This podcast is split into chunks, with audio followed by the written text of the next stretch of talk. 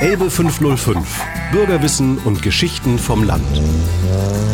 Erlebt Landschaft und Natur, Märchen und Sprache, was der Dübel doch all deit. Orte und Kultur. Elbe 505. Das sympathische Bürgerportal zum Mitmachen. Heute mit Antje Hinz. Ich begrüße sehr herzlich Michael Selig bei mir. Ich freue mich sehr auf das Interview mit Ihnen. Wir sprechen über den Werkhof Kuhkarte, den Sie im Wendland gegründet haben. Über die kulturelle Landpartie, eine Institution im Wendland, die Sie von Beginn an mitgestaltet haben. Und das möchte ich auch noch erwähnen. Sie sind außerdem Vorstand der Grünen Werkstatt Wendland, die soziale Innovation hier in der Region vorantreibt. Ähm, bevor wir ins Detail gehen, Herr Selig, erzählen Sie vielleicht ein bisschen über sich selbst. Ähm, was haben Sie bisher gemacht in Ihrem Leben und woher stammen Sie ursprünglich? Also gemacht habe ich echt viel. Ähm, ich stamme aus Karlshafen an der Weser mit Blick auf Würgersen. Und Würgersen war Atomkraftwerk. Und in meiner Jugend habe ich das sozusagen aus dem Kinderzimmer wachsen sehen. Mein Vater ist dann von Karlshafen weggezogen wegen des Atomkraftwerkes. Gut, ich bin zum Studium erst nach Kassel, äh, erstmal habe ich eine Lehre gemacht als Tischler. Ja, ich habe Handwerk gelernt, klar. Und ich bin eigentlich auch Handwerker. Äh, dann habe ich studiert in Kassel. Ich wurde Fachlehrer für Kunst, Musik und Werken. Und dann habe ich Pädagogik studiert und wurde Grund- und Hauptschullehrer. Und später habe ich dann noch ein Aufbaustudium gemacht und bin Realschullehrer geworden. Und das war ich eigentlich die ganze Zeit meines Lebens, meines beruflichen Lebens bis 2000. Und dann? Ja, und dann, äh, liebe Zeit nebenher, ist ja viel anderes passiert äh, in der Zwischenzeit. Also es gab eigentlich keinen Bruch, sondern äh, die Arbeit ging ungebrochen weiter, weil neben dem Berufsleben als Realschullehrer habe ich ja hier in der Region eine ganze Reihe von Dingen angestoßen. Also wir haben 1975 den Hof gekauft, 75 ist es gewesen, 74 sind wir in den Landkreis gezogen. Warum hierher? Warum hierher? Das gibt keine Zufälle. Warum gerade hierher? Also wir waren Lehrer, beide, meine Frau Inge und ich, an der Hamburger Stadtgrenze in Neuwurmsdorf. Und eigentlich hatten wir vor, nach Eilerstedt zu gehen mit einer kleinen Gruppe von Kollegen und wollten da, naja, eine Idee umsetzen, die man sich so hat als junger Mensch. Und äh, das ist aber gescheitert, einfach an ganz einfachen Dingen. Äh, am, also bis zum Rechtsanwalt ging das immer und dann ist es gescheitert. Also wir haben die Gruppenbildung nicht zustande gekriegt, sage ich mal ganz einfach. Aber keine Zufälle gibt es. Äh, es brannte genau in dieser Zeit das Haus ab, in dem wir wohnten, in Neuwurmsdorf, und wir waren obdachlos. Und dann bin ich durch die ganze Bundesrepublik gefahren und habe einen Platz gesucht, wo, ja, zuerst nach Eiderstedt, gibt es da einen Platz für uns, dann also eigentlich überall hin, wo meine Eltern waren, in der Eifel, nach Karlshafen. Alles habe ich angeguckt und überlegt, wohin führt es uns. Auf dem Weg habe ich ein Feature gehört über, Landkreis, über den Landkreis Lüchow-Dannenberg. Und in diesem Feature, Deutschlandfunk eine Stunde, äh, wurde der Landkreis vorgestellt. Und das hörte sich so an wie, naja, so wie Eiderstedt, nur ohne Insel. Also ohne Wasser drumherum, so muss man sagen. Ja. Also auch eine Halbinsel und äh, nur ohne Wasser. Und als ich dann zurückkam nach Lüneburg, dann hat mich der Dezernent bei der Bezirksregierung gefragt, ja, wenn Sie Ihre Bewerbung nach Eiderstedt zurückziehen, dann können wir Ihnen doch eine Stelle in Lüchow-Dannenberg anbieten. Lüchow-Dannenberg, ich kannte das überhaupt nicht. Dann habe ich meine Frau angerufen und gefragt, kennst du Lüchow-Dannenberg? Kann ich eine Stelle kriegen? Ja, sagt sie. Da sind wir mit dem Erdkundeseminar gewesen und haben uns die Sozialbrache angeguckt. Ist ganz nett da. Also drei Tage später waren wir dann in Schneeger. So sind wir hierher gekommen. Also Zufälle gibt es nicht. 74 war das, 75 haben wir dann den Hof gekauft. 76 wurde Gorleben zum Standort benannt und von da an war das Leben eigentlich ganz anders. Also von da an hat sich ganz vieles sozusagen äh, ganz klar äh, ja, für, gegen, mit Gorleben fokussiert. Und äh, ja, wir haben überlegt am Anfang, was machen wir? Schnell verkaufen, bevor es jemand merkt, aber wohin? Ja, also mein Ding war ja nicht immer dagegen was zu machen, sondern eher die Dinge zu entwickeln, die dafür sind. Also wie dagegen sind ja viele Menschen und ganz leicht. Es ist auch unwahrscheinlich schnell und äh, leicht dahergesagt, ich bin dagegen, aber wofür man eigentlich ist, äh, das ist dann schon schwieriger. Und das herauszufinden und dann auch zu artikulieren, also das war eher so mein Ding. Und daraus hat sich dann eben mit vielen Freunden zusammen immer in wechselnden sozialen Zusammenhängen äh, einfach sehr viele Dinge haben sich da entwickelt. Und da muss ich sagen, also wir haben viel gemacht. Wir haben viele, viele Dinge sichtbar hinterlassen. Also der erste Ort, wo Sie Ihren Gestaltungswillen entfalten konnten, war der Werkhof oder ist der Werkhof Kuhkarte in einem kleinen Rundlingsdorf. Welche Geschichte hat denn dieser Ort? Ähm, ist der Name wendisch? Gibt es da Wurzeln? Ähm, also wendisch glaube ich nicht, es ist eher slawisch. Mhm. Und äh, Kukate, wenn man es platt ausspricht, heißt dann Kukat. Und von Kukat zu Kokot, der Hahn, ist nicht weit. Also es ist offensichtlich kommt es äh, von, also wird es abgeleitet von Kokot, der Hahn. Naja, und heute äh, krähen da ordentlich die Hähne. Also in Kuhkarte äh, gibt es Hühner, es gibt viele Hühner. Wir haben immer Hühner auf dem Hof und mein Sohn ist Hühnerfreak. Wie würden Sie jetzt einem Außenstehenden das Konzept vom Werkhof Kuhkarte beschreiben? Es hat sich ja auch über die Jahre sicherlich entwickelt. Also wir bieten auf dem Berghof ähm, kreative Kurse. Und das seit 1976. Also das machen wir schon viele Jahre.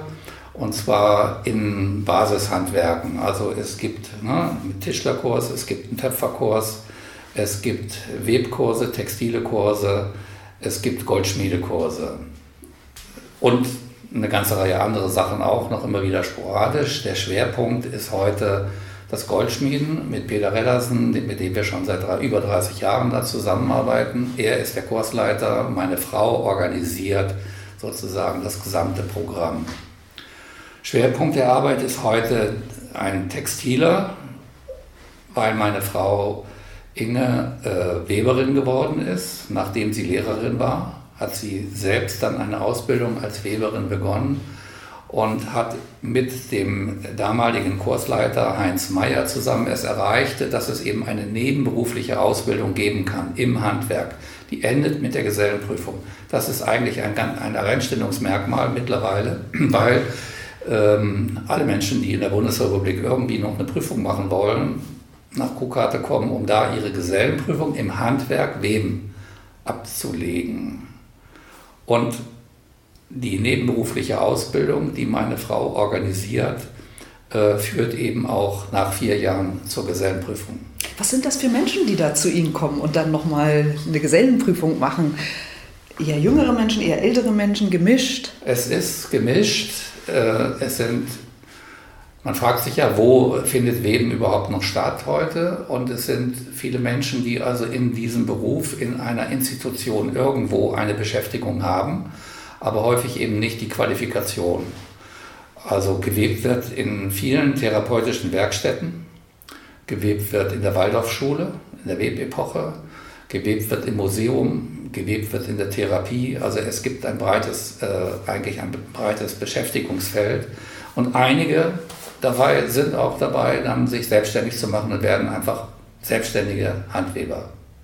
Also Sie besetzen da wirklich eine Nische, um auch sowas wie ähm, aussterbendes Handwerk vielleicht auch äh, wieder zu beleben. Also mir fällt jetzt so dieses immaterielle Kulturerbe ein, ähm, wo es ja darum geht, neben den Bauwerken eben auch Wissen, Können, Bräuche weiter zu vermitteln, ähm, was ja, gerade für Deutschland wahrscheinlich manchmal auch nicht so naheliegend ist. Die wollen immer was, was Materielles sozusagen. Das, die, also diese Idee muss ich auch, musste sich, glaube ich, jetzt auch erst ein bisschen entwickeln über die Jahre. Ähm, und wenn Sie sagen Museen, gibt es da auch hm, möglicherweise für Ausstellungen manchmal ähm, Anlässe, wo dann Leute gezielt zu Ihnen kommen und sich in einer, äh, ja, im, im textilen Weben dann fortbilden lassen, um dann auch dort eine Ausstellung zu besetzen? Also Das sind ja jetzt wieder viele Dinge, die Sie mhm. angesprochen mhm. haben. Da muss ich das der Reihe nach abarbeiten. Ja. also äh, erstes Mal, neben der Ausbildung gibt es natürlich freie Kurse, wo man sich einfach selbst qualifizieren kann. Und es gibt auch ein reichhaltiges Angebot an speziellen Kursen zur Fortbildung von Handwebern. Also alles, was ein Weber so an Ideen und, und äh, in diesen Bindungen und, und in der Gestaltung und so weiter äh, noch weiter erfahren will, das wird dann jeweils als, äh, naja, als ein Kurs richtig angeboten. Diese Kurse sind offen für mhm. alle, die sich da interessieren. Klar, für einige gibt es dann einfach äh, eine, die Hürde, dass man also bestimmte Dinge einfach schon mal können muss. Ja, sonst macht die Fortbildung keinen Sinn. Ähm, das ist das eine. Dann gibt es daneben aber auch die Meisterqualifikation. Ja, also es gibt die Gesellenprüfung, aber dann auch die Vorbereitung für einen Meisterkurs. Der Meisterkurs findet extern statt in Hannover.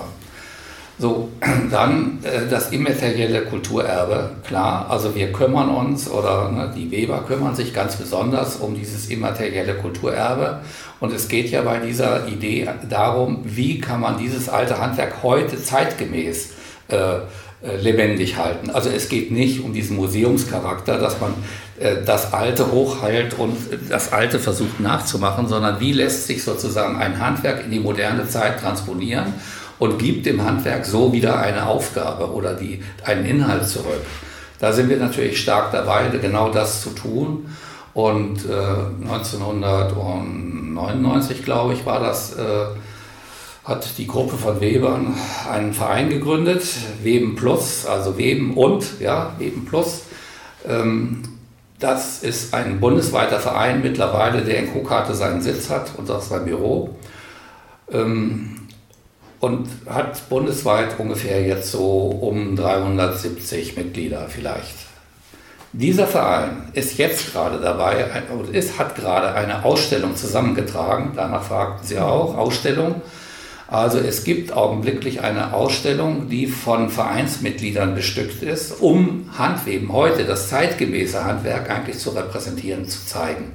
Die Ausstellung ist zur kulturellen Landpartie dieses Jahr erstmalig in Kukate gezeigt worden und am Freitag fahren wir zusammen nach Haslach. Haslach ist das Zentrum, ein ähm, textiles Zentrum in Österreich.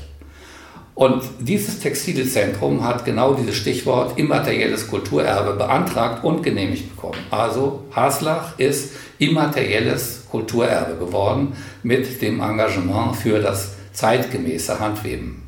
Wie sieht das denn äh, speziell aus? Also was ist zeitgemäß? Sind das die Designs? Sind das bestimmte Materialien oder auch ja, Techniken? Es ist alles zusammen. Also es ist eigentlich alles zusammen. Es ist das Design, es sind äh, Bindungen, es sind innovative Materialien, also nicht nur die traditionellen Wolle, Leinen äh, ähm, und äh, Baumwolle vielleicht, ja, sondern es sind auch äh, Materialien, die besondere Eigenschaften haben und durch die Materialkombinationen eben wieder komplett neue äh, Strukturen und äh, Materialeigenschaften geben. Das dehnt sich mehr, das schrumpft mehr, es gibt Formen, es gibt äh, also das Feld, sage ich mal, der, der Gestaltung im Handweben ist riesig. Wer sich da einmal drauf eingelassen hat, der findet kein Ende. Das sagen wir eigentlich immer, ich bin ja nun kein Weber, ich gucke mir das ja von außen an, aber sie sagen alle übereinstimmend, wenn man einmal da eingetaucht ist, es ist ein riesiges Feld, ohne, äh, ohne dass man irgendwie ein Ende sehen kann. Und es ist immer interessant, neue Dinge zu entdecken. Ähm, arbeiten in Kuhkarte quasi verschiedene Handwerker, Kunsthandwerker auch neben den Kursen, die dann dort gegeben werden? Also haben die da dauerhaft eine Werkstatt? Leben die da auch? Oder sind sie sozusagen der Kern, der dort lebt und dann kommen die Handwerker von außen dazu? Letzteres ist der Fall. Also äh, es ist unser Lebensort, das heißt der Lebensort der Familie Selig. Äh, wir leben da ständig, meine Frau und ich. Die Kinder sind ja zum Teil aus dem Haus.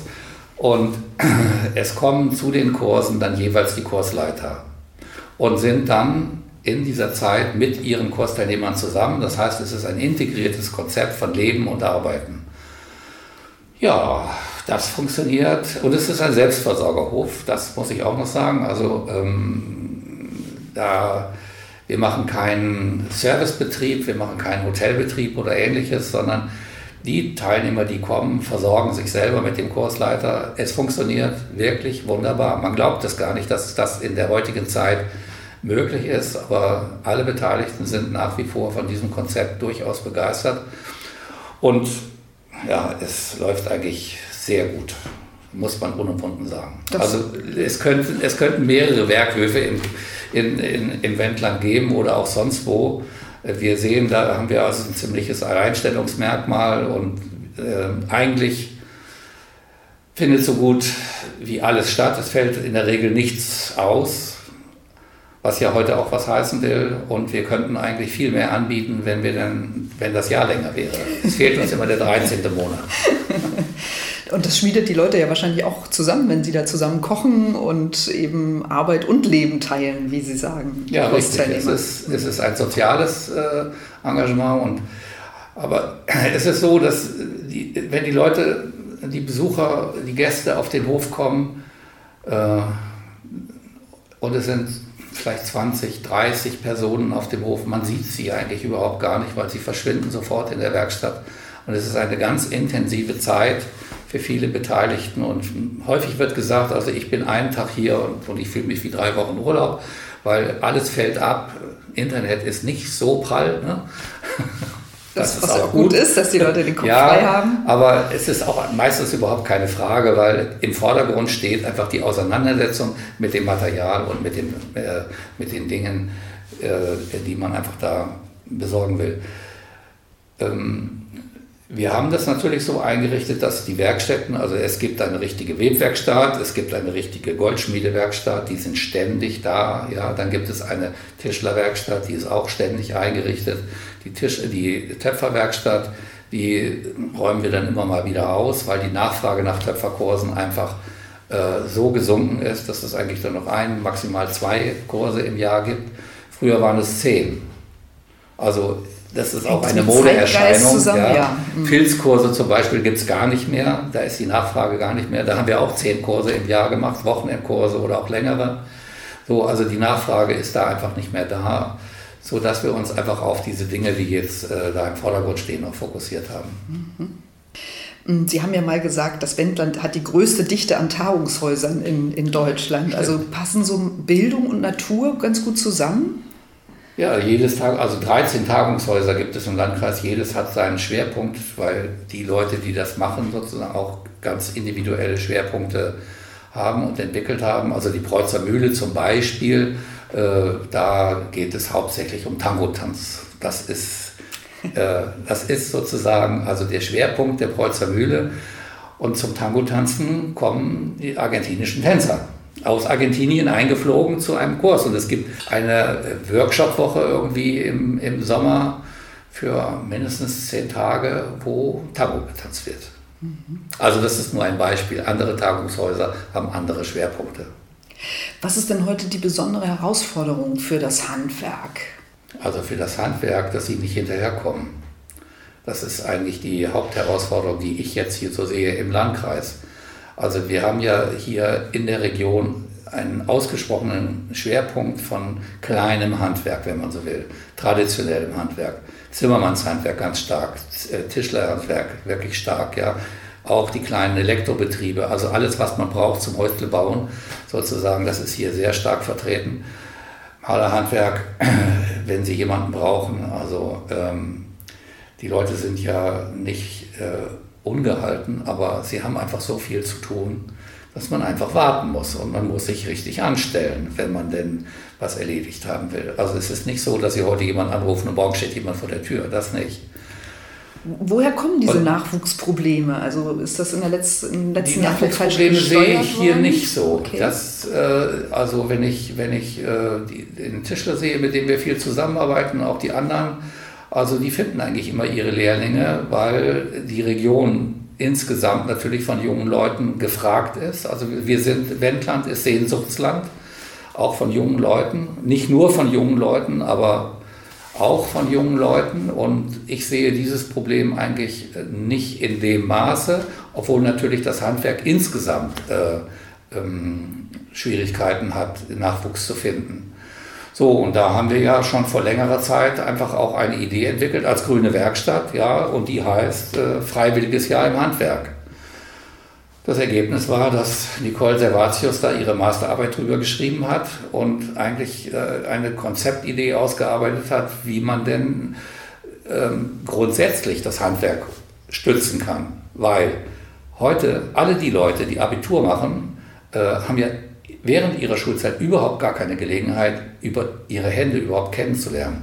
Also die, die, die Schulausbildung, die zum Abitur führt, ist ja eine komplette Wissensausbildung. Hände, nur über den Kopf. Ja, Hände spielen eigentlich keine Rolle. Obwohl natürlich na, ne, die Entwicklung über die Hände läuft. Aber äh, das hat sich bis dahin noch nicht rumgesprochen. Und dann war unsere Frage, wie kann man es erreichen, dass also dieses, äh, die Hälfte aller Leute macht Abitur, ich weiß es nicht genau, ob es ein mhm. Drittel oder ein Viertel oder die Hälfte. Mhm. Also alle, die Hälfte unserer Jugend hat also mit Handwerk überhaupt keinen Kontakt. Wie können wir uns das leisten? Also eine ganze Gesellschaft sozusagen auszurichten auf Wissen. Also was können auch schade auch ist, weil äh, wer weiß, was für Talente unter diesen Abiturienten sch äh, schlummern, die vielleicht gar nicht wissen, dass sie da Fähigkeiten haben. Naja, und wenn man dann an die Uni geht, ja, zum Beispiel an die Ingenieurschule und dann, äh, oder an, an, ja, an die, an die äh, Ingenieurwissenschaften, die sagen, naja, 60 Prozent unserer Anfänger äh, äh, suchen irgendwann das Weite, will ich mal so sagen, ja, oder orientieren sich auf andere Studiengänge. Und das ist ja kein Einzelfall, dass es also viele Abbrecher gibt, die also mit, diesem, äh, mit dieser Wissensvermittlung einfach nicht zurechtkommen. Und da einfach ein Gegengewicht überhaupt zu entwickeln oder überhaupt jungen Menschen die Möglichkeit zu geben, Handwerk zu auszuprobieren und sich auch selber in der Entwicklung auszuprobieren und über das Handwerk einfach sich selbst besser kennenzulernen, sich selber besser zu verordnen, sich selber sicher zu werden. Ich kann was. Ja. Ich weiß nicht nur was, sondern ich kann was. Und diese, diese Schere zwischen Wissen und Können, das ist ja, also in unserer Gesellschaft äh, ist es ja also wirklich, also es ist einfach fatal, dass diese so eine große Schere ist. Und diese Schere zu schließen, dass mehr Können sozusagen transportiert ist. Das machen wir mit den Webern, das ist ganz klar. Da sind wir ja dabei, auch mit unseren gesamten Kursen. Aber das ist ein Tropfen auf den heißen Stein. Eigentlich brauchen wir eine Umorientierung in der Gesellschaft und alle Abiturienten müssen mindestens ein Jahr im Handwerk machen. Zumindest die, die das wollen, sage ich mal. Und das wäre auch die überwiegende Zahl, wie wir von den Designstudiengängen her wissen. Denn die haben diese Idee entwickelt, ein Jahr äh, freiwilliges Jahr im Handwerk. Also die ist nicht von uns als Grüne Werkstatt, sondern die kommt von Designstudenten, die gesagt haben, wir studieren Design und uns fehlt einfach eine irgendwie grundlegende Ausbildung in, in den handwerklichen Fähigkeiten. Wir wissen viel, aber wir können viele Sachen nicht sachangemäß anwenden. Und äh, ja, gibt es da schon Gespräche mit Bildungsexperten äh, oder Schulen? Manchmal geht, ist ja der kurze Weg irgendwie besser als da großartig, wenn man auf die Ministerien wartet, dauert es wahrscheinlich viel zu lange. Also die Ministerien habe ich alle durch, wenn ich das mal so sagen soll. Also wir haben alle, Sozi alle, alle Ministerien angeschrieben äh, ähm, und auch Gespräche geführt. Äh, es, es, gab immer die Antwort, dafür gibt es keine Richtlinie. Also das Brett ist einfach zu dick. Ja, äh, wir wissen noch nicht so genau, wie wir da weitermachen sollen. Es ist für uns als Grüne Werkstatt nach wie vor ein echtes Thema, sind wir auch dran und äh, versuchen das eben, naja, auf dem obergefreiten Dienstweg, wie man so sagt, einfach auszuprobieren und zu gucken, gibt es eine Nische, wo wir da anfangen können. Es, es gibt im Moment keine, keine Strukturen, innerhalb des Bildungssystems, wo wir da einhaken könnten. Diese Strukturen müssen erst geschaffen werden. Naja, und das ist natürlich ein weiter Weg. Mhm. In Hamburg haben wir ja noch mal zwei verschiedene Modelle. Einmal die Gesamtschulen, die über 13 Jahre gehen, Gymnasien über 12. An den Gesamtschulen gibt es viel Freiraum für Praxisprojekte. Ähm, also vielleicht klappt es, ich glaube in, in, Niedersachsen sind ja die, ist ja die Schulzeit jetzt auch wieder auf 13 Jahre ausgedehnt worden. Vielleicht gibt ja dieses zusätzliche Jahr dann nochmal eine Chance, ja, solche zumindest Praxiswochen dann einzuführen. Ne? Also, wenn man sich erinnert an den, an den Schulversuch der Rüttli-Schule in Berlin, ich weiß nicht, ob Ihnen das bekannt ist, ja, ist vor Jahren ja gewesen, wie diese Schule sich da entwickelt hat, also eine, ein, ein sozialer Brennpunkt, wenn man so weiß. Äh, und äh, was haben Sie gemacht? Naja, Sie haben mit äh, den schwierigen Schülern handwerkliche Dinge angefangen und umgesetzt und konnten über diesen Weg sozusagen ganz viele Sachen abmildern, neu gestalten, neu entwickeln und sozusagen auch eine ganz neue Schulform entwickeln. Das hat mich damals sehr überzeugt und ich sage, warum machen das nicht alle so wie die Rüttlich-Schule? Ja? Äh, und die Waldorfschulen machen alle ihre äh, handwerklichen Epochen, quer durch alle Schuljahre sozusagen. Immer wieder spielt Handwerk und das Handwerk, die handwerkliche Ausbildung eigentlich auch immer wieder eine ganz große Rolle in ganz unterschiedlichen Zusammenhängen warum funktioniert es da? Und Waldorfschüler sind ja sozusagen in unserer Gesellschaft ein durchaus erfolgreicher äh, genau. äh, Stamm sozusagen. Es ja. gibt ja eigentlich das schöne Verb begreifen, was ja eigentlich ja, klar macht, dass man es erstmal anfassen muss, bevor man es im Kopf äh, realisiert und, und verstanden ja, hat. Ne? Alle, die Harald Welzer irgendwann mal gehört ja, haben, ja, die müssten eigentlich sagen, lasst uns umkehren, lasst uns wirklich andere Sachen machen im Bildungssystem. Wir machen irgendwas nicht so ganz richtig. Es fehlt irgendwas, ja. So, das wissen eigentlich alle, aber der Weg im Grunde genommen von, vom Wissen zum Können, vom Wissen zum Umsetzen, der ist leider ein harter und sehr steiniger und sehr weiter Weg. Naja, und man fragt sich natürlich immer, an welchem Knochen soll ich mir jetzt oder an welchem Stein soll ich mir die Zähne ausbeißen. Äh, gut, also von daher bleibt es für die Grüne Werkstatt ein, ein interessantes Thema, wo wir wirklich auch dran arbeiten, aber wir werden im Grunde genommen nicht den ganz großen Wurf hinkriegen. Sprechen wir über ein anderes Herzensprojekt ähm, von Ihnen. Sie sind ja nicht nur Gründer des Werkhofs Kuhkarte in Wadeweiz und auch Ideentreiber der Grünen Werkstatt, sondern Initiator der kulturellen Landpartie hier im Wendland. Ähm, wie ist denn dieses Vorhaben entstanden? Ja, ich hatte es schon einmal kurz angedeutet. Also äh, es, wenn, es, wenn es da um die Atomenergie gehen, geht, dann waren ja sehr viele Leute im Grunde genommen sich völlig einig, wir sind dagegen. Äh, dem stimme ich ja voll zu. Aber Ideen und Konzepte zu entwickeln, ähm, was ich denn dagegen setze und wie ich denn, welchen Beitrag ich denn wirklich leisten kann zur regionalen Entwicklung, das war eigentlich so die Triebfeder. Natürlich nicht nur von mir alleine, weil nichts macht man alleine in dieser Beziehung. Ich kann eigentlich nur für mich in Anspruch nehmen, ähm, also ich bin nicht der Macher der kulturellen Landpartie, aber ohne mich hätte es nicht gegeben. So kann man das vielleicht am besten beschreiben. Ja, weil einer muss dann immer zu den Terminen einladen, ein bisschen Wein auf den Tisch stellen, ein bisschen was zu essen haben und das Protokoll führen und sagen, aha, so sind wir das letzte Mal gewesen. Naja, und einer muss ja auch die Leute an den Tisch holen und sagt, wer muss eigentlich hier sitzen, damit wir an dieser Idee, die da irgendwo so im Raum steht und die nicht nur meine Idee war, sondern auch die Idee von vielen anderen, wie kriegt man das zusammen und wen braucht man eigentlich dazu, damit man daraus ein Konzept macht?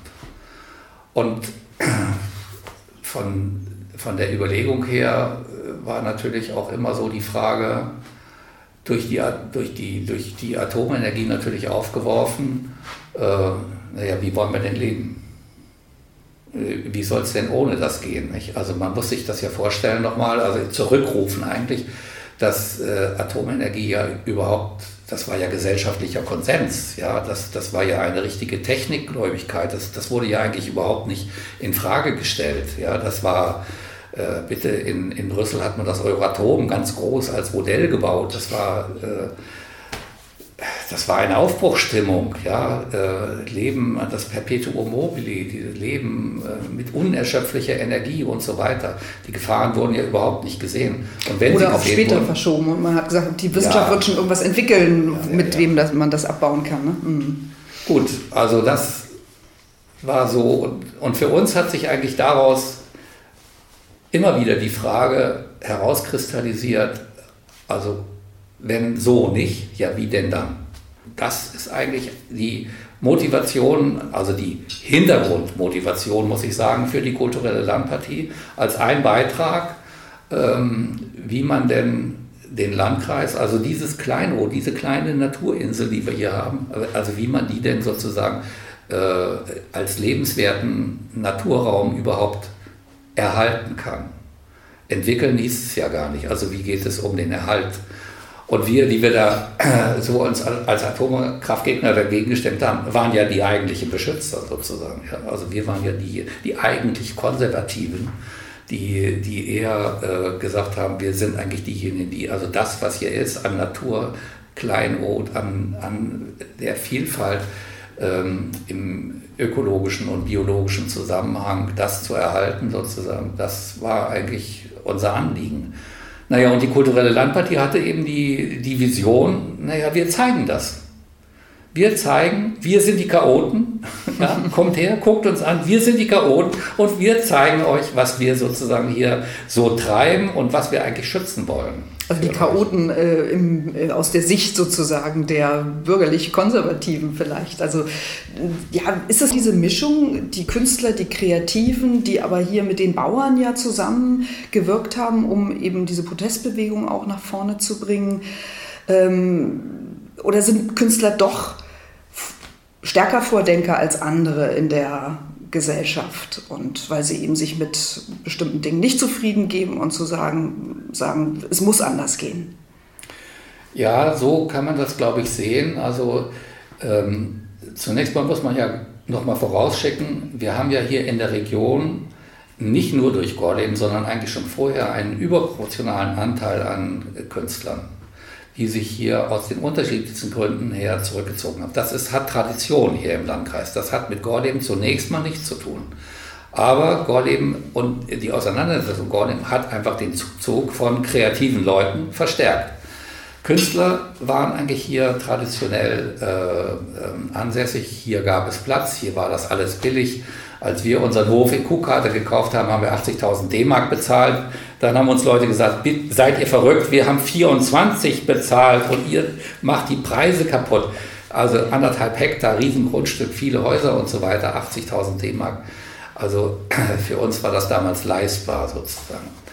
Ähm, Künstler gab es hier und bei allen Aktivitäten ähm, der, der Bürgerinitiative ähm, waren eigentlich Künstler immer dabei und haben dafür gesorgt, dass alle Aktivitäten, ich sage mal die Widerstandsaktionen, einfach eine Form bekamen. Das heißt, man überlegt sich, was will ich, äh, wie mache ich es, wie fange ich an, wie führe ich durch, wie höre ich auf. Kunstwerke schaffen, aber also wie, äh, daraus eine Performance zu mhm. machen mhm.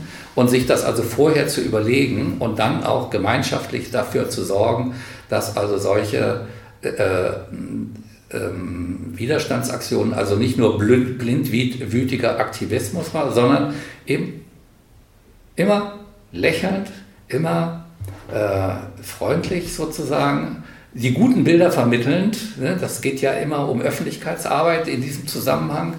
Ähm, und immer so mit der Idee, also den Teufel auf der Nase zu tanzen, äh, macht mehr Spaß, als von der Straße geräumt zu werden, abgeknüppelt zu werden. Also das ist eigentlich so immer die Devise gewesen.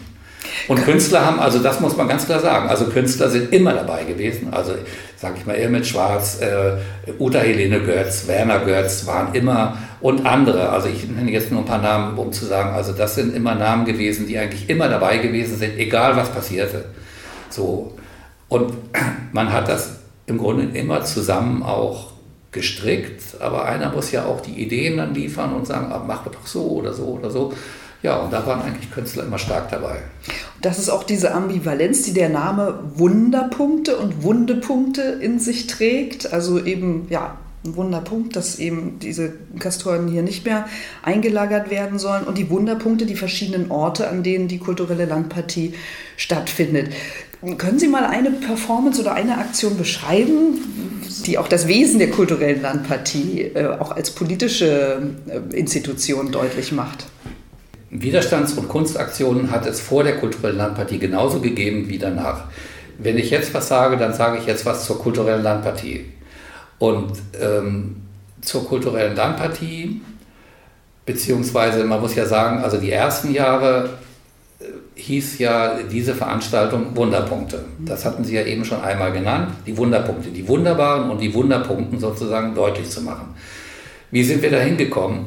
Also wir haben uns mit einem kleinen Kreis in Kuhkarte getroffen und haben überlegt, so, was machen wir eigentlich? Was wollen wir eigentlich?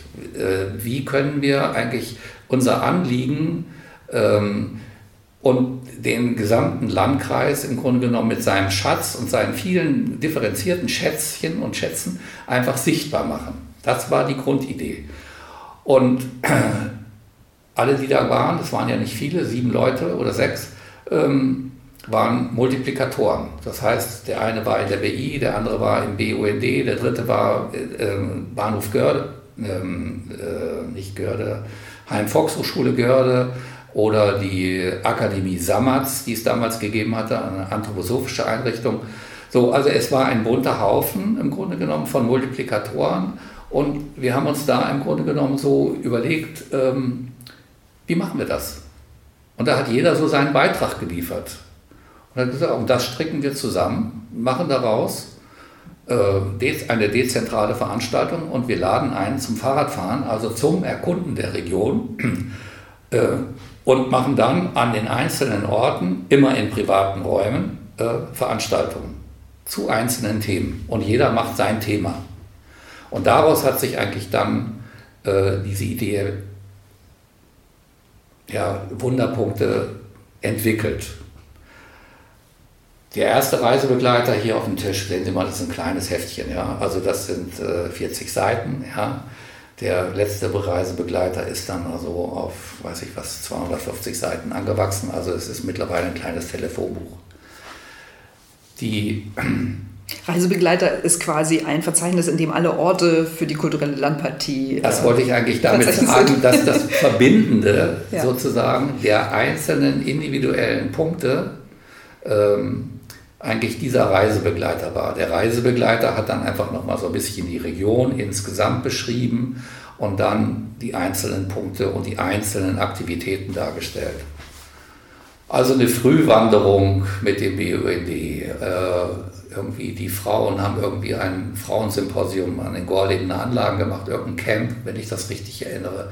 Es gab ein Open Air Musikfestival, was letztlich nicht stattfand, aber es war wunderbar geplant so äh, an der Grenze. Also äh, es gab ein oder zwei kunsthandwerkliche Ausstellungen auf einem Hof, ja, ein oder zwei, alles andere waren im Grunde genommen politische äh, oder naturkundliche oder sonstige Veranstaltungen, so Filmveranstaltungen auch, Theater ein bisschen und so weiter. Also jeder hat das gemacht, was er beitragen konnte und das ist eigentlich das Eigentliche. Äh, was die kulturelle Landpartie oder die Wunderpunkte damals ausgezeichnet hat, alles, was da gemacht wurde, war komplett privat. Und das ist ja bis heute so geblieben. Alles, was bei der kulturellen Landpartie passiert, passiert auf privatem Boden und wird privat organisiert. Und nur der Reisebegleiter schließt dieses Event der tausend unterschiedlichen Pünktchen zu einem. 1990 haben Irmit Schwarz und ich eine Landschaftskunstaktion äh, ins Leben gerufen und die hieß Aus allen Wolken. Textile Zeichen in der Landschaft. Und diese Kunstaktion in der Landschaft äh, war eigentlich der schlagartige Beginn der kulturellen Landpartie, der damaligen Wunderpunkte, ähm, weil diese Landschaftskunstaktion heiß umstritten war. Wir haben mit dieser Aktion seinerzeit ungefähr 50 Künstler eingeladen, 25 aus der damaligen DDR, weil wir haben das ja noch vor Grenzöffnung geplant und dann weiterentwickelt, also immer wieder über Kontakte, über Kontaktpersonen mit Leuten in der DDR konferiert, haben Textilien, Stoffe uns sponsern lassen oder wir haben sie gesponsert bekommen und haben das dann mit einer Post-Mailing-Aktion, würde man heute sagen, so an die einzelnen Teilnehmer verschickt. Und die haben daraus textile Objekte genäht, die dann 1990 an Fahnen in der Landschaft ausgestellt wurden. Es war also eine Fahnenausstellung. 50 Fahnenobjekte in der Landschaft bei Kukate sozusagen. 1990 war dann die Eröffnung und das war ja wie ein Wiedervereinigungsfeier. Also die Künstler, die beteiligten Künstler aus der DDR konnten dann ja einreisen. So, es war schon richtig toll. Aber die Ausstellung war umstritten, weil just an dem Tag, an dem die Ausstellungseröffnung war, Himmelfahrt 1990, wurde auch die Bockjagd eröffnet. Und die Jäger, auch so ein besonderes Volk in der Region sozusagen, haben sich äh, für ihr Wild stark gemacht, weil angeblich das Rehwild durch die flatternden Fahnen verscheucht würde und die Yacht nicht möglich sei. Aus dieser Konstellation heraus hat sich also ein harter Krieg entwickelt, der überwiegend in einem medialen Krieg endete oder mündete. Es gab jeden Tag Anzeigen von der Seite, von der Seite. Es gab jede Leserbriefe ohne Ende. Es gab Rundfunkberichte, Fernsehberichte. Also diese, diese mediale Kampagne hätten wir nie bezahlen können. Es hat dazu geführt, dass ich eine Abrissverfügung bekam, weil die Fahnen standen wohl im Seitenraum der Wege standen. Deutsche Bürokratie. Äh, in der ersten Furche des Ackers, wohlgemerkt. So hatten wir das mit den Bauern abgesprochen. Aber da die Bauern traditionell ja viel vom Weg abflügen, stand die Fahne sozusagen auf dem Gemeindegrundstück. Naja, und der damalige Bürgermeister von Waderweiz war offensichtlich mein Erzfeind. Er hat es also erreicht, dass wir eine Abrissverfügung kriegten. Aber die Verwaltung war wieder auf unserer Seite. Die hat die Abrissverfügung auf den Pfingstdienstag gelegt. Da war die Veranstaltung ohnehin zu Ende, sodass ich also in Ruhe abbauen konnte. Alles war gut. Ja, also das ist eine... Äh, eigentlich damals eine, ein Ereignis gewesen, was uns natürlich emotional richtig mitgenommen hat. Also da steckt man ja mittendrin. Rückblickend kann ich nur sagen, besser hätte es nicht laufen Eine wunderbare Reklame für die Region. Ja. Es sind so viele Leute gekommen, die kulturelle Landpartie war über Nacht bekannt. Also die Wunderpunkte waren über Nacht bekannt durch diese Auseinandersetzung. Und die Ausstellung war wirklich super toll. Es war wirklich eine ganz wunderbare Ausstellung. Es gibt wunderschöne Bilder darüber. Äh, die ich immer wieder gerne zeige, aber das ist alles Geschichte von 1990. Mhm. So ist es gekommen. Genau. Die Wunderpunkte gab es vier Jahre. Und eigentlich ist es ja ein politisches Programm gewesen.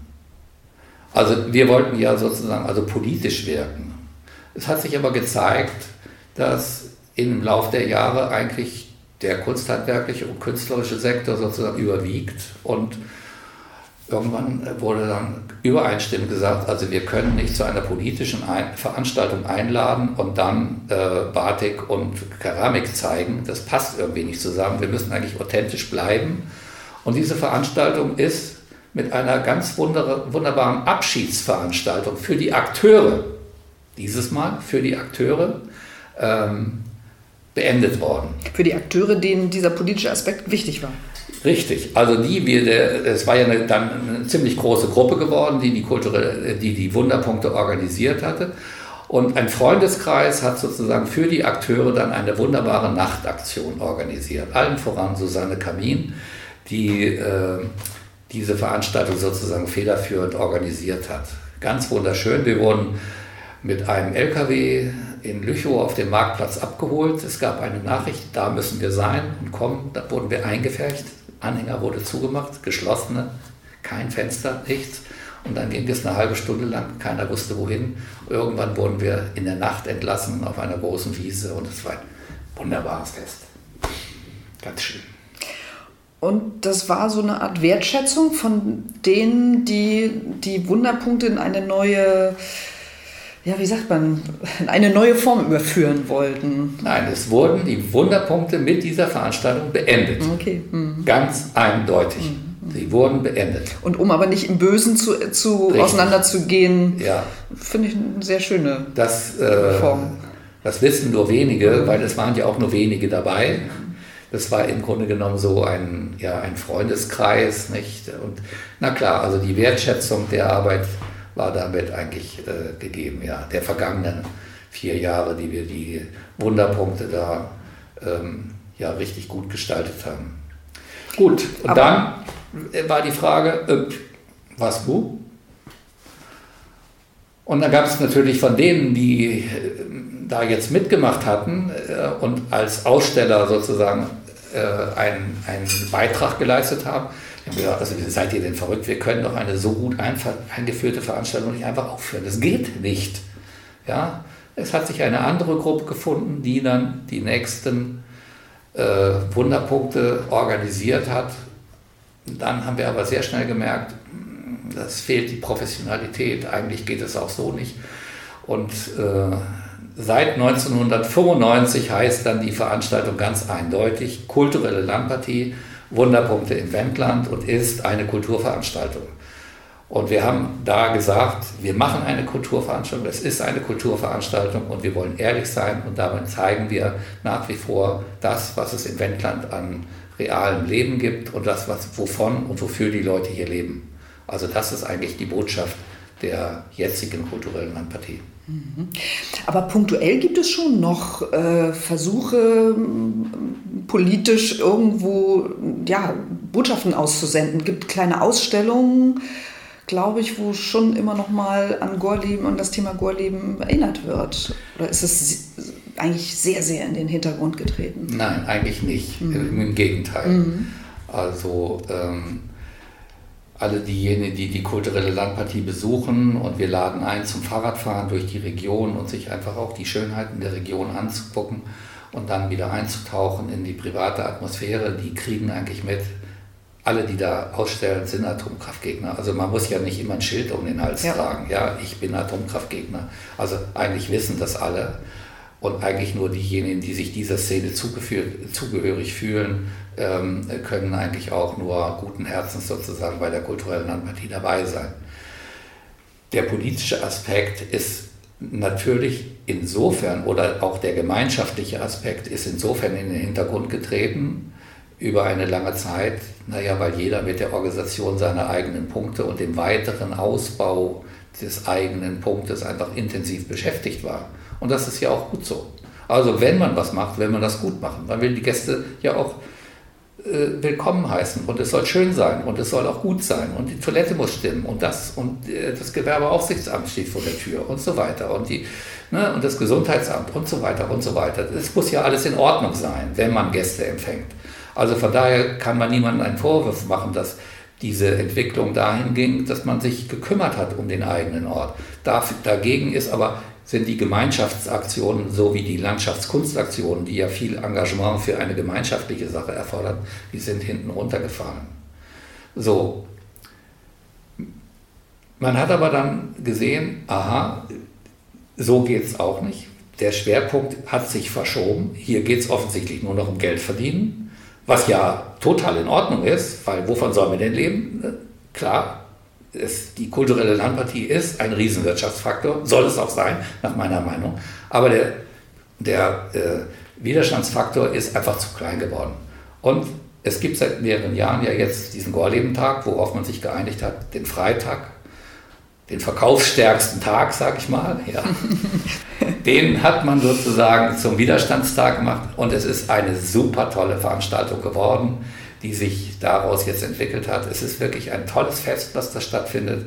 Und äh, ich kann es mir eigentlich nicht anders vorstellen, dass das eigentlich den, den, den eigentlichen Kern unseres Anliegens an diesem Ort einen würdigen äh, Inhalt gibt. Ja.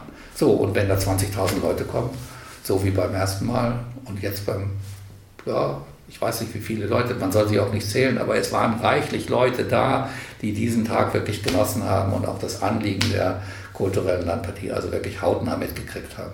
Ich finde das so, wie das jetzt sich entwickelt hat, super toll. Und das zeigt ja auch, dass der Rückhalt äh, eben über das Wendland hinaus für diese Bewegung immer noch da ist, zumal man ja auch nicht weiß, die Gespräche gehen ja weiter, wie sich, wie sich das Ganze weiterentwickelt mit dem Erkundungsprojekt ähm, und der Lagerung der Castorbehälter.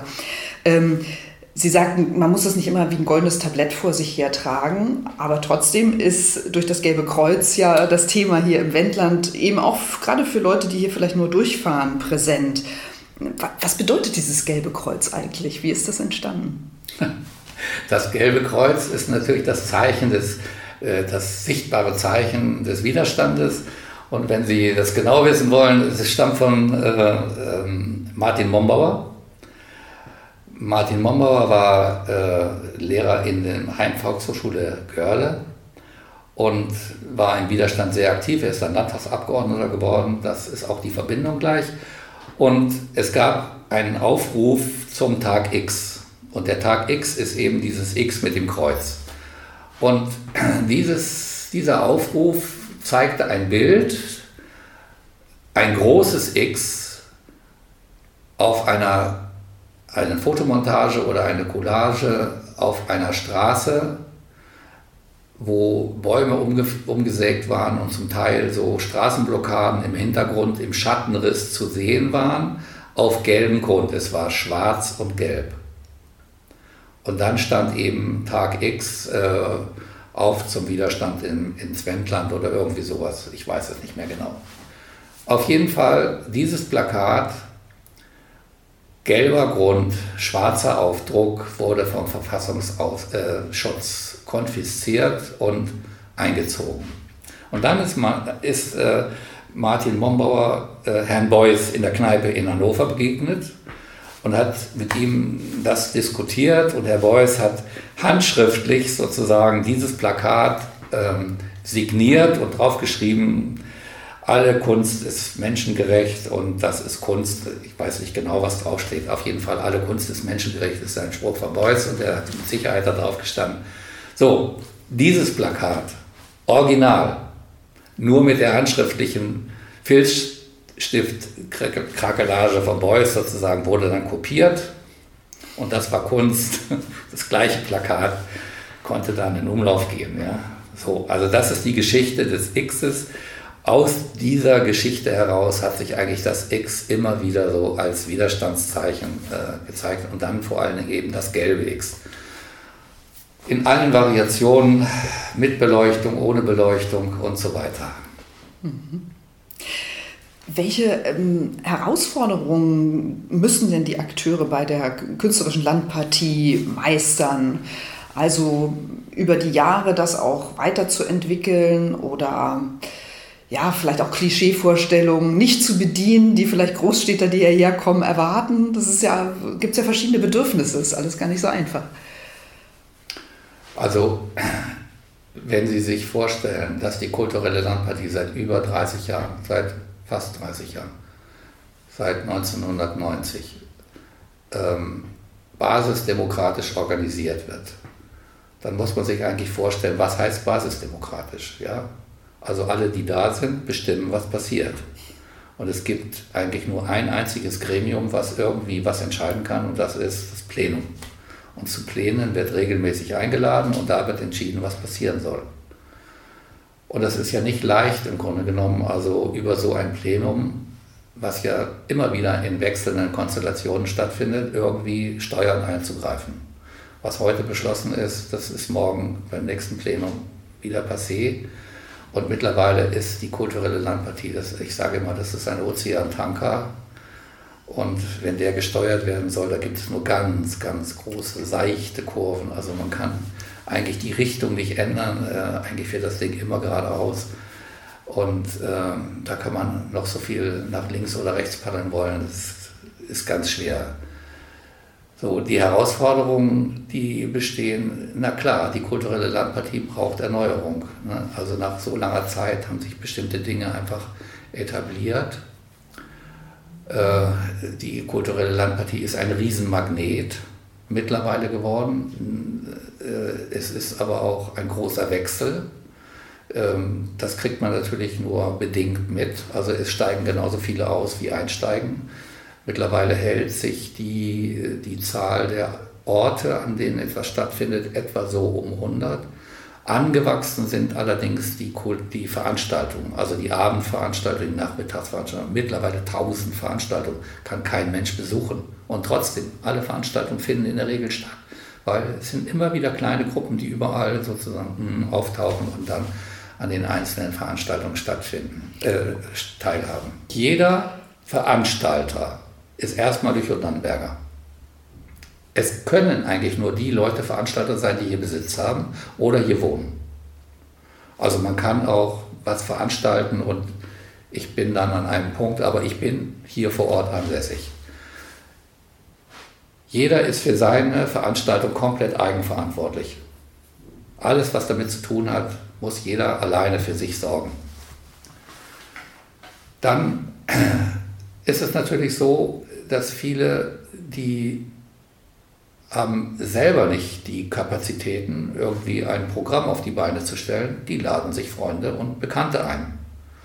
Und an manchen Orten gibt es dann 30, 40 Ausstellende.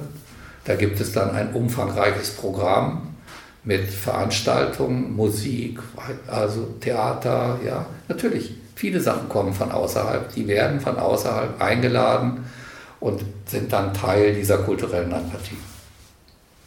Mhm. Also so funktioniert es. Es ist also äh, nicht so, dass alles, was da gezeigt wird, hier aus der Region stammt und hier nur selbst gemacht ist. Es gibt eine Regel, es gibt keine Handelsware. Okay, also das, was hier verkauft wird, muss auch hier aus also der Region was, stammen. Was hier verkauft wird, ist selbstgemacht, entweder von dem, der eingeladen ist und dann hier hinter seinen Sachen steht und sagt, das bin ich, das habe ich gemacht, oder es ist selbst gemacht von dem, der das organisiert. Also das geht zwar nicht bis zum Saft und der Marmelade, aber äh, zumindest also die Zusammenhänge sind ganz klar formuliert. Wir sind hier und wir zeigen uns unser Lebenskonzept und wir zeigen das, wovon und wofür wir eigentlich hier leben. Das ist eigentlich immer wieder so ein Thema, was immer wieder durchgeht. Mhm. Natürlich gibt es Streit. Es gibt immer Streit, logischerweise. Ja, es gibt immer diesen, man diskutiert es in jedem Plenum, den Streit zwischen den großen und den kleinen Punkten. Es ist wahrscheinlich die Mischung, also davon ja. lebt es auch und das macht es bunt und interessant. Mhm.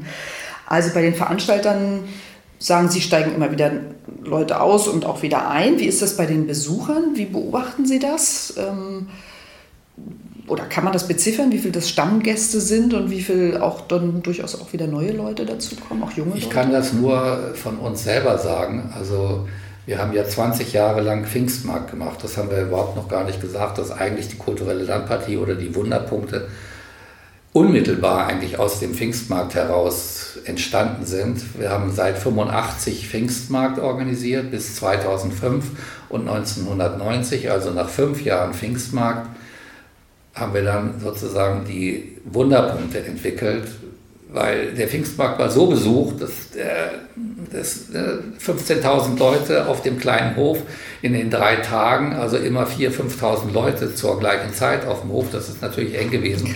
Also mein Bestreben war natürlich da, Leute, können wir das nicht ein bisschen verteilen. So. Also das war meine Motivation in diesem Zusammenhang. Also das war die unmittelbare Motivation äh, für die ähm, Wunderpunkte seiner Zeit. Also seitdem wir jetzt 2005 kulturelle Landpartie, äh, den Pfingstmarkt nicht mehr machen, haben wir Gäste, die zur kulturellen Landpartie kommen. Und seit 2006 sind es die gleichen Gruppen in gleicher Besetzung, die regelmäßig und immer wenn sie abfahren, sagen, und nächstes Jahr bitte die gleiche ne, Option im gleichen Bett. Und alles, es muss alles so sein wie, ich sage jedes Mal so, ihr habt doch schon alles gesehen. Nein, es ist so schön, wir treffen uns hier und dann als Gruppe und dann fahren wir ein bisschen rum und es ist immer wieder was Neues und wir entdecken immer wieder neue Sachen und es ist ja auch immer wieder was Neues und immer wieder neue Veranstaltungen und es ist einfach toll, so die Natur zu erleben, Fahrrad zu fahren und dann einzutauchen in diese private Atmosphäre und hier einen Kaffee zu trinken und da ein Stückchen Kuchen und da was zu kaufen und so weiter. Also die Leute genießen es nach wie vor. Ich kann nicht sagen, wie hoch der Prozentsatz ist der Wiederkehrer. Ich kann nur sagen, seit 2006 ununterbrochen, unermüdlich. Mhm. mhm. Welche oder gibt es Schnittstellen zwischen der kulturellen Landpartie und der Grünen Werkstatt? Also gibt es Ideen, die hier in der Grünen Werkstatt entstanden sind, die sich dann auf die KLP ausgedehnt haben oder andersrum? Also, wenn man mich persönlich fragt, also ich habe ja nicht mehr so große Lust, mich da bei der kulturellen Landpartie einzubringen, weil man muss ja schon, wenn man älter wird, auch gucken, wo verschwendet man seine Lebenszeit. Ja? Und macht es Sinn, ähm, also weiterhin basisdemokratisch einen Tanker zu lenken. Ja? Also irgendwann hat man auch genug davon, das muss man ganz klar sagen. Ich gehe nach wie vor dahin, ich höre mir das an, aber ich mache das eigentlich eher so aus zoologischem Interesse.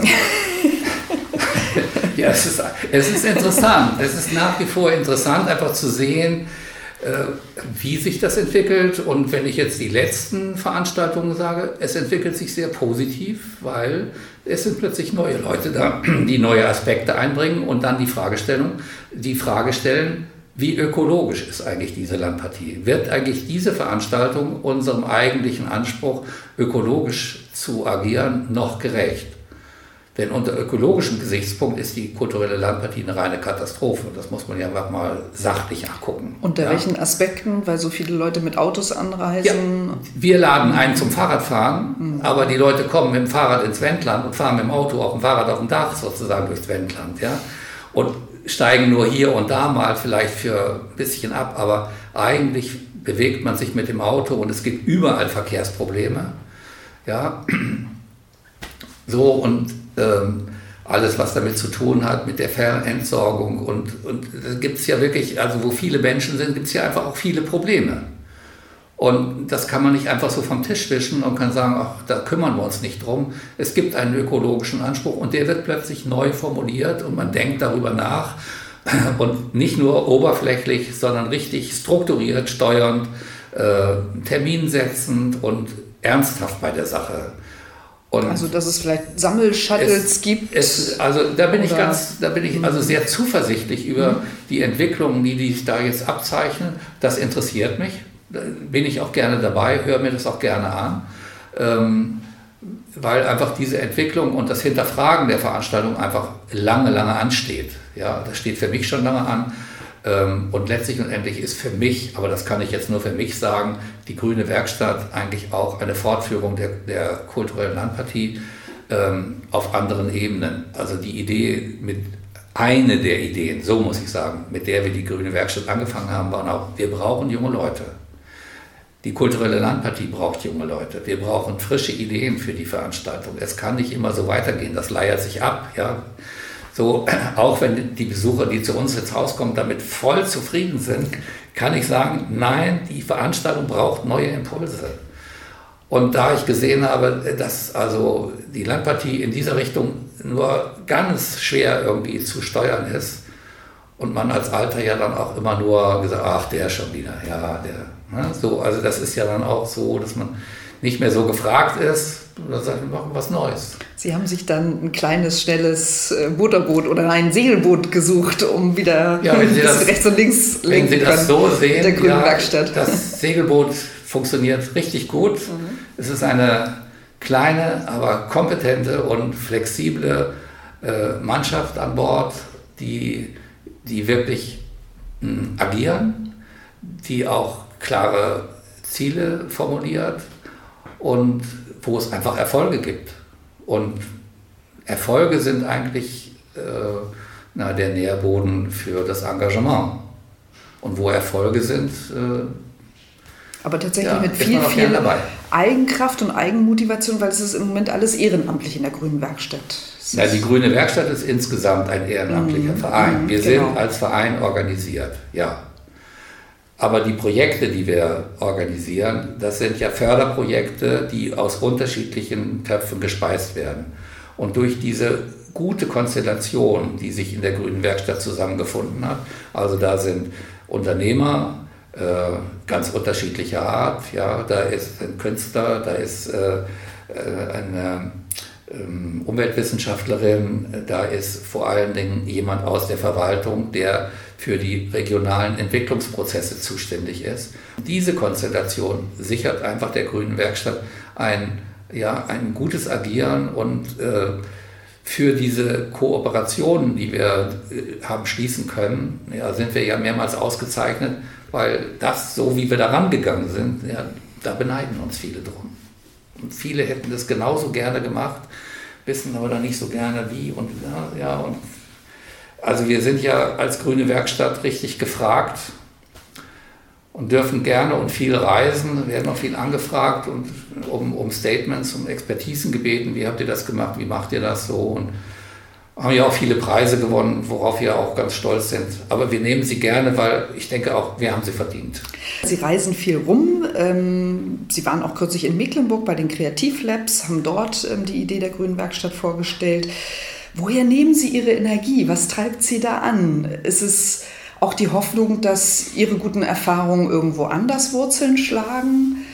Es ist einfach der Spaß an ja, neuen, innovativen Ideen, auch eben bei Herausforderungen jetzt nicht den Kopf in den Sand zu stecken, was wir anfangs besprochen haben, sondern zu sagen, da geht noch was. Also, meine Frau hat mir jetzt gesagt, früher hätte man dich mit Retalin behandelt, Retalin behandelt. Ja. Das konnte ich dann nur wieder als Ehre sozusagen. Also nach der Frage, wo kommt die Energie her? Ich weiß es nicht. So, auf jeden Fall, die Energie ist da und äh, solange sie da ist, sozusagen fühlt man sich ja auch lebendig.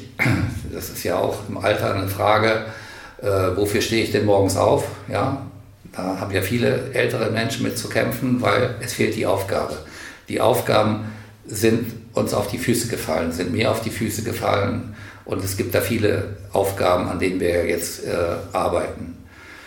Gut, also das war zum, äh, wo kommt die Kraft her? Die zweite Frage war Mecklenburg. Ähm, also ich reise nicht als Wanderprediger durch die Lande und, und will irgendwelche Menschen bekehren, Na, überhaupt nicht. Also das interessiert mich auch relativ wenig. Ähm, na klar, erzählt man gerne von seinen Erfolgen, und äh, sagt auch gerne, wie wir es gemacht haben. Aber da sich viele Sachen sowieso nicht übertragen lassen, äh, weil das ist abhängig von den Personen, das ist abhängig von bestimmten Sozialkonstellationen, das ist abhängig vom Raum, das ist abhängig von den Vorerfahrungen der Sozialisation und weiß ich was. Also es gibt ja tausend Gründe, äh, warum man bestimmte Sachen nicht übertragen kann. Ja? Aber davon zu erzählen, macht ja auch Spaß. Nicht? Also das mache ich auch gern. Ich teile auch gern. Also teile gerne die Erfahrungen, teile auch gerne von den Erfahrungen mit. Ähm, aber eigentlich nur, ne, wenn man gefragt ist. Also von, von mir aus jetzt durch die Lande zu fahren und zu sagen, wir haben das gut gemacht, äh, alle müssen das so machen, ist nicht das Anliegen, überhaupt nicht. Dafür haben wir hier vor der Tür und auf den Füßen viel zu viele Probleme ähm, zu bearbeiten, von denen ich denke, hm, da ist noch viel zu tun. Fassen wir es an. Also wenn man Ihnen zuhört, merkt man, dass Sie auch mit Ihrer Energie viele anstecken und tatsächlich ja auch schon viele junge Leute hierher geholt haben, die eben zum Beispiel an den Designcamps der Grünen Werkstatt teilgenommen haben. Haben Sie einen Überblick, wie, wie viele Leute Sie über die Jahre mit Ihrer Begeisterung schon hierher gezogen haben, die sich dann hier tatsächlich niedergelassen haben? Also zunächst mal muss ich ganz klar sagen, also das bin nicht ich. Sie und ihre, Ihr muss, Team. Man Na muss klar. ganz klar sagen, also ich bin sozusagen in der grünen Werkstatt, bin ich sozusagen der Lautsprecher. Ja? Äh, klar, also ich mache viel, ich habe mir auch viele Sachen angenommen, aber ich, ich bin das nicht sozusagen. Also man muss immer sagen, es ist die Gruppe, die dahinter steht, die das trägt, die das voranträgt, die auch mich trägt, das ist ganz wichtig sozusagen, und die mir auch sagt, na mach das mal oder lass das jetzt, das ist genauso wichtig. Ähm, also nur um das jetzt klarzustellen, dass hier nicht der Eindruck entsteht, also ich wäre immer derjenige, der das alles machen würde. Nein, das ist weiß Gott nicht so. So, nach der Frage nach, der, nach den jungen Menschen, ja. Also die Formate, die wir entwickelt haben innerhalb der Grünen Werkstatt, sind die Design-Camps. Und wir haben eigentlich gesehen mit der Grünen Werkstatt, dass es notwendig ist, wenn wir junge Leute hierher haben wollen, dass es funktioniert über Arbeit. Also wie vermitteln wir jungen Leuten in Arbeit? Wie, wie zeigen wir ihnen sozusagen, dass es hier auf dem Lande auch Arbeit gibt? Also das war so eine Motivation. Ähm, und dann sieht man ja auch an den Hochschulen, dass da eigentlich auch immer äh, Projekte gesucht werden, die naja, erdverbunden sind oder die andocken an die reale Wirtschaft. Ja? Dass es nicht ein Projekt ist, was der Professor sich ausgedacht hat, sondern dass es irgendwie äh, naja, ein reales Projekt ist, eine reale Fragestellung. Der Betriebsleiter sagt, ich habe da ein Problem, da sitzen wir schon lange dran. Da muss uns doch mal jemand einen Vorschlag machen. Im Alltag kommen wir nicht dazu, da genügend Hirnschmalz reinzudenken. Aber wenn uns jemand eine Vorlage macht und wir können da was gemeinsam erarbeiten, dann wäre das toll. Ne? So, und das sind die Momente, wo wir aus den Betrieben Fragestellungen kriegen, die dann in den Designcamps bearbeitet werden. Wir zeigen den jungen Leuten, es gibt hier nette Leute, die sind total offen. Die jungen Leute sind hier richtig willkommen. Das ist ein ganz wichtiger Aspekt. Also, äh, dass man sagt, du wirst hier richtig gebraucht. Ja, es ist nicht so, dass du dich hier bewerben musst, sondern sag, dass du kommen willst und du hast den Job. Ja, also das ist ja hier eine andere Situation. Also sie werden gebraucht und wir zeigen ihnen, dass es hier wirklich Arbeit gibt. So, und über diese Situation sitzen hier im Postlab, da hinten sitzen vier junge Leute und die sind alle mehr oder weniger über die grüne Werkstatt hier gelandet. Ähm, dann gibt es bei Völkel einige junge Leute, die über die grüne Werkstatt gekommen sind, bei Nia Nordiska, also bei den Firmen, mit denen wir zusammengearbeitet haben. Und einige haben sich einfach selbstständig gemacht. Die haben gesagt, hm, wir haben hier eine Wohnung gefunden, wir haben soziale Kontakte geknüpft, wir haben gleich eine Werkstatt finden können und hier ist es toll und hier haben wir Platz und wir können unsere Ideen verwirklichen und machen jetzt den Containerausbau in Priesweg. und das, was also aus dieser Situation, was aus diesen Situationen entsteht, ja, es entsteht eine, eine neue Gruppe junger Menschen, die ganz anders denken. Ähm, Vielleicht, weil und, sie auch eben diesen Blick schon haben ja. auf reale Probleme im Leben und nicht irgendwo mit, einer, mit einem theoretischen Konstrukt hierher kommen, was gar nicht passt. So, die ziehen wieder ihre Freunde ran. Und so entsteht letztlich nämlich ganz allmählich über die Arbeit, über den Austausch, so entsteht eine neue, eine neue Konstellation, die wir als Grüne Werkstatt nicht gemacht haben, auch nicht bestimmen können, sondern wir haben Ort und Zeit können wir bestimmen, aber was inhaltlich und sozial und so weiter passiert, können wir ja gar nicht sagen.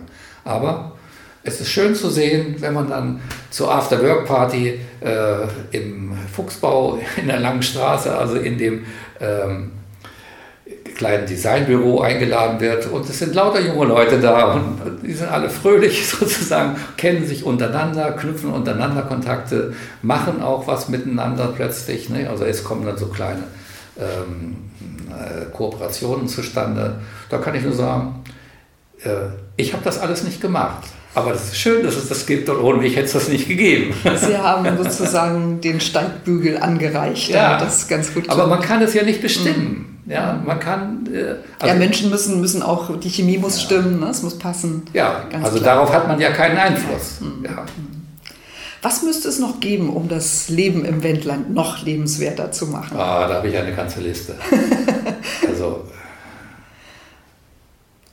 strukturell oder Ich sage mal ein Thema, was uns richtig auf die Füße gefallen ist, was ich vorher nicht wusste und was viele, die auch hier leben, nicht wissen oder nicht registrieren, muss ich sagen, wissen vielleicht, aber nicht registrieren.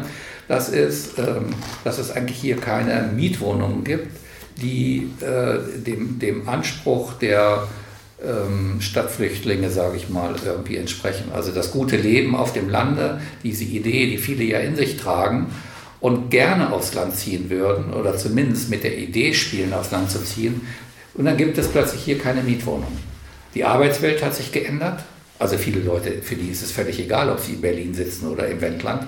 Die haben ihr Laptop und sie brauchen gutes Internet und damit ist gut. Hm. Ja, und von daher sind es also vor allen Dingen junge Familien, die hier auflaufen zu unserem Frühstück oder zu den anderen Veranstaltungen, Netzwerkveranstaltungen, die wir hier organisieren und sagen, ja, ich würde gerne hier hinkommen. Erste Frage, Kindergarten? Äh, Wohnung. Dritte Frage, ja, ich könnte vielleicht eine Halbtagsstelle, ich könnte das oder das, aber da finde ich schon was. Oder ich mache was selber. Also das steht nicht so im Vordergrund. Ja ich habe hier meinen Laptop und habe auch noch meine Kunden und da und da und das, ja, ich kann das mal anfangen. Also so. Ja. Das heißt, die Menschen sind da schon sehr flexibel und kreativ. Ja, aber es, es ist die Wohnung. Und es gibt keine Wohnung. Oder so gut wie keine. Also durch Zufall, wenn man ja irgendwie guckt und hier ist, dann findet man auch das, was passt. Aber es gibt eigentlich kein Wohnungsangebot, mit dem man nach außen gehen könnte und könnte sagen, hallo Leute, hier wir im Wendland, wir haben richtig viel Platz und wir haben schöne Wohnungen und dies und das. So, und ja, und das kommt doch nicht in Gang, weil bei 4,30 Euro Miete äh, investiert niemand. Äh, Für 4,30 Euro kann man keine Wohnung renovieren, zumindest nicht ordentlich renovieren. Da muss man natürlich dazu sagen, Wohnungsangebote gibt es hier im Überfluss, nur da will keiner einziehen. Da würden Sie nicht einziehen, ich nicht einziehen. Dritter Stock links, ja, irgendwie im Block gibt es Wohnungen, logischerweise. Es gibt auch viele Dachgeschosswohnungen, ja. Wenn man dann guckt, also die Geschichten, die also hier erzählt werden von Leuten, die hier im, beim Frühstück oder äh, bei den Veranstaltungen auflaufen, was sie alles gesehen haben schon, äh, das brauche ich nicht alles zu erzählen. Ja, es ist auf jeden Fall nicht angemessen. Ja, das ist die Quintessenz. Es gibt keine angemessenen Wohnungen. Würden Sie da eher Umnutzung empfehlen oder Neubau? In Hitzacker gibt es ja jetzt diese Idee, ein Mehrgenerationen, interkulturell und nachhaltiges Dorf äh, zu bauen. Finden Sie Also das finde ich einen super tollen Ansatz. Ja, ähm, ähm, das, das ganze Kon Konstrukt sozusagen ist super toll geplant äh, vom Kopf her. Äh, es ist alles bedacht und es wird in vielen Gruppensitzungen hochdynamisch sozusagen ähm, geplant und ausgeführt. Ähm, der einzige Haken ist, es fehlen die jungen Leute.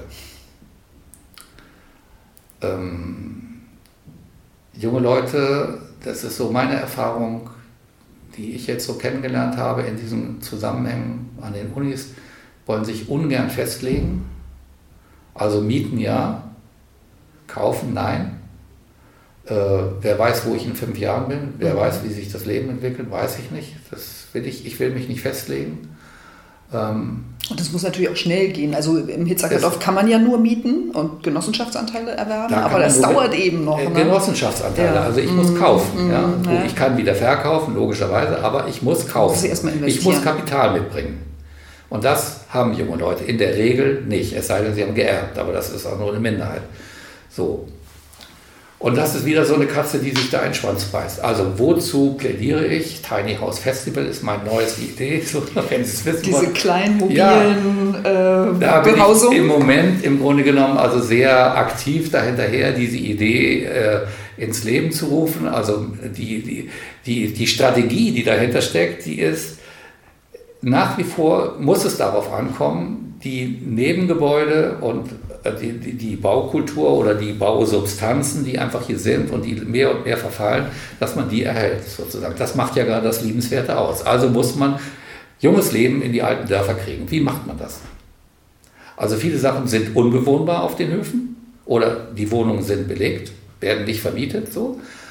Und da wäre eben eine Idee, eine unter vielen, eine Idee wäre mit kleinen mobilen Wohneinheiten, die eigentlich alles in sich birgen, aber auch genehmigungsfähig sind. Das ist ja immer der Punkt oder ein, eine Standgenehmigung bekommen, ja, dass man die auf die Höfe stellt, wo Leute bereit sind, jemanden aufzunehmen und wo genügend Nebengebäude sind, die verfallen und wo Ausbaureserven sind, aber die eigentlichen Besitzer kein Geld haben, um das zu machen. Und da denke ich mir wieder, aha, Ort und Zeit können wir bestimmen. Also Ort und Zeit kommt zu der Zeit an diesen Ort und guckt. Dann mag es sein, dass soziale Kontakte geknüpft werden, dass sich da was entwickelt. Also ich denke, wir müssen hier in der Region jemanden finden und die Dinger gibt es ja mittlerweile, die einfach dann das hinstellen und für kleines Geld vermieten. Ja, das ist ja ein Modell, also etwas zu bauen und dann die Refinanzierung äh, für den Anschub meines Betriebes über die Vermietung an junge Leute, die mit kleinem Geld dann auf dem Hof sind. Da zeigt sich aber wieder Ihr Gestaltungswille, dass Sie eben nicht nur sagen, das fehlt hier noch, sondern ich habe auch gleich eine Idee, wie man das sozusagen verbessern kann. Finde ich großartig.